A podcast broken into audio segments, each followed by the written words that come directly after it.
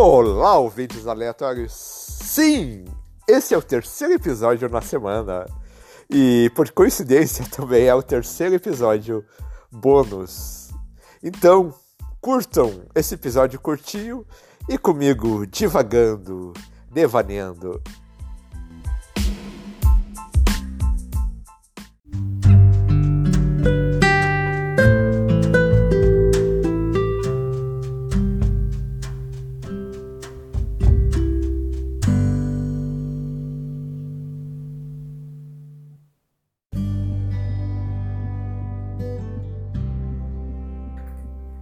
Aos mais impulsivos, estourados, impacientes, afirmo. Não parece tão difícil manter a tranquilidade. É uma questão de eliminar os sentidos que nos distraem. Em seguida, prender-se em um ponto seguro, imutável, e mergulhar nas águas silenciosas que moram no fundo da consciência. Quando criou a cadeira tranquilizante, Benjamin Rush que viveu de 1745 a 1813, buscava uma cura para as doenças mentais. Nos dias atuais, este método é considerado cruel. Imobilizar uma pessoa e privá-la dos seus sentidos é desumano. Mas será mesmo? Será que deixar uma pessoa mergulhada no abismo dos próprios pensamentos é tão terrível assim? Às vezes interrogo-me se todo este excesso de estímulos sonoros e visuais que o homem inventou não serve para afastá-lo do seu eterno. Esta criatura que, tal como Cthulhu no fundo do oceano, se esconde na reentrância mais profunda da alma. Faço um exercício de suposição.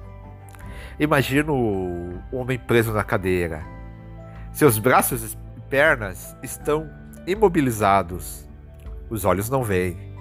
Os ouvidos não escutam. O tato se limita a percorrer as ranhuras da cadeira. Sozinho, sem interação social. No início, Pensamentos desordenados percorrem o homem.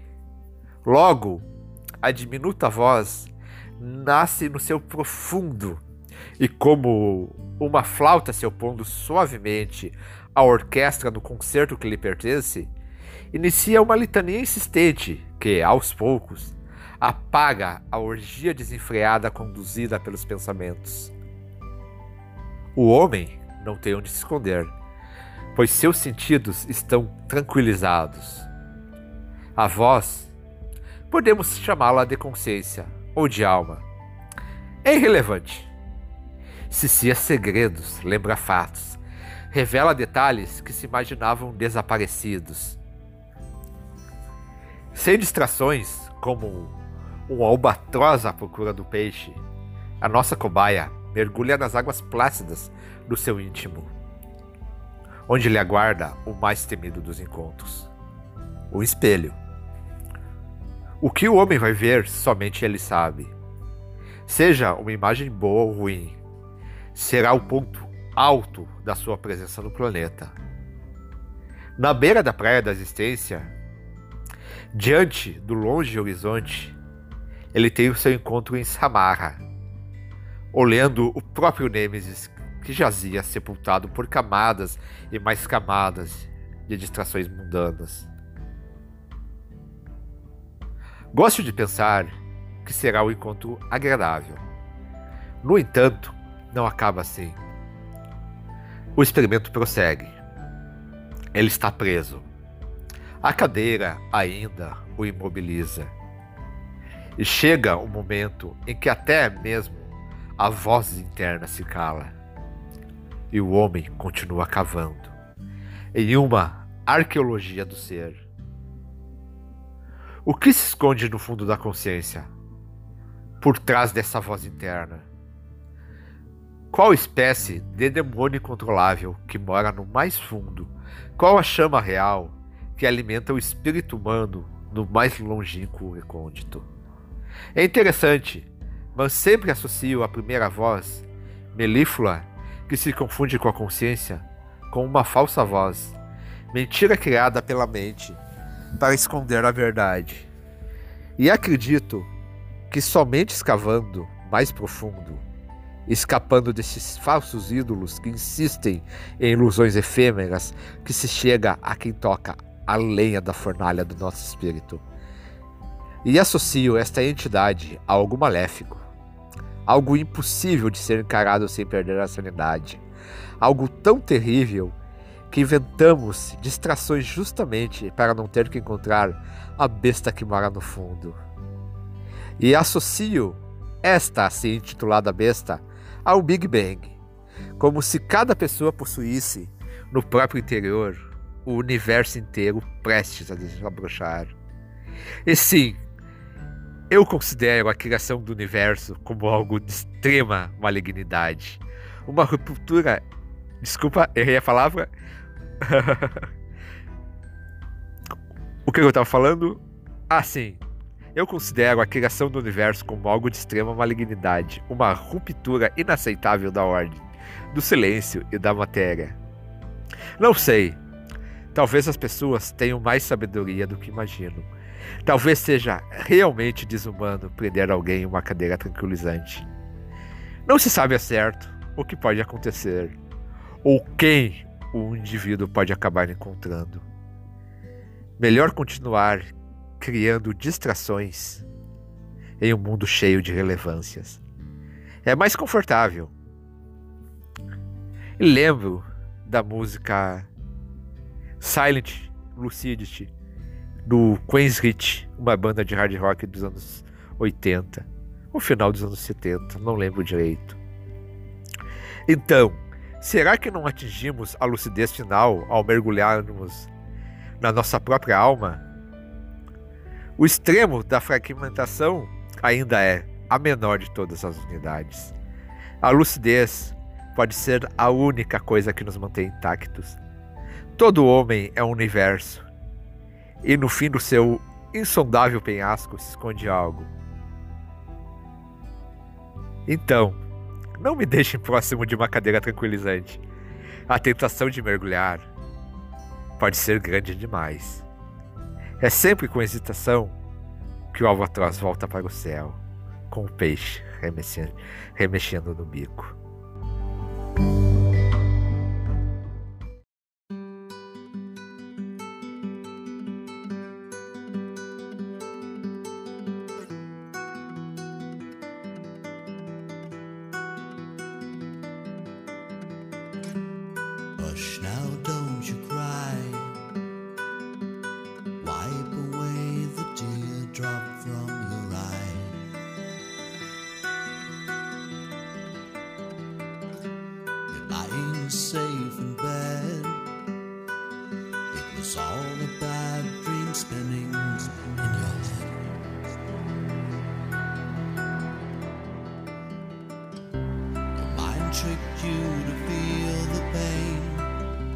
Someone close to you leaving the game of life.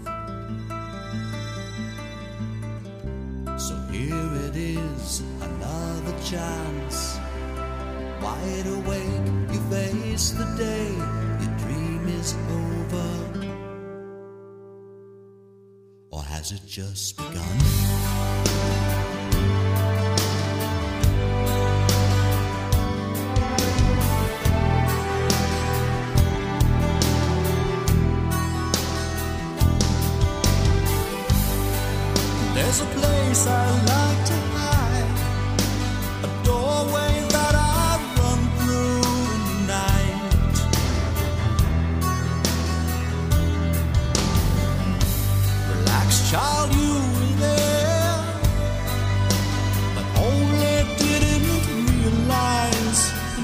Scared.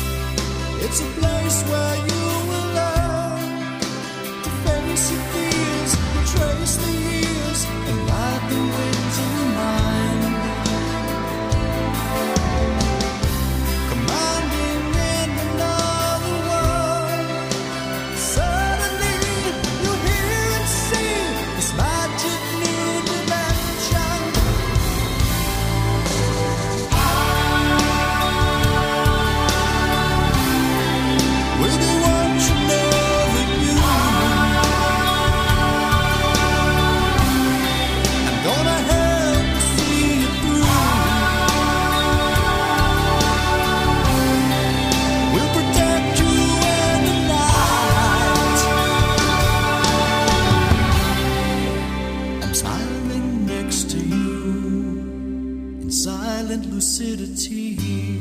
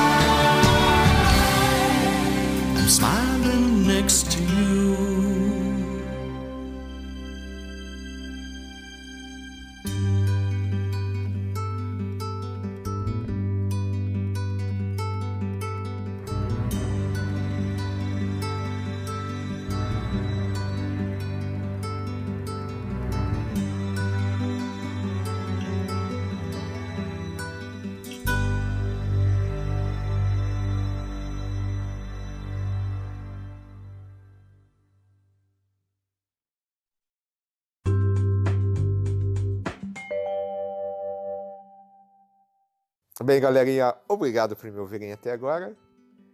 Espero que tenham gostado desse episódio.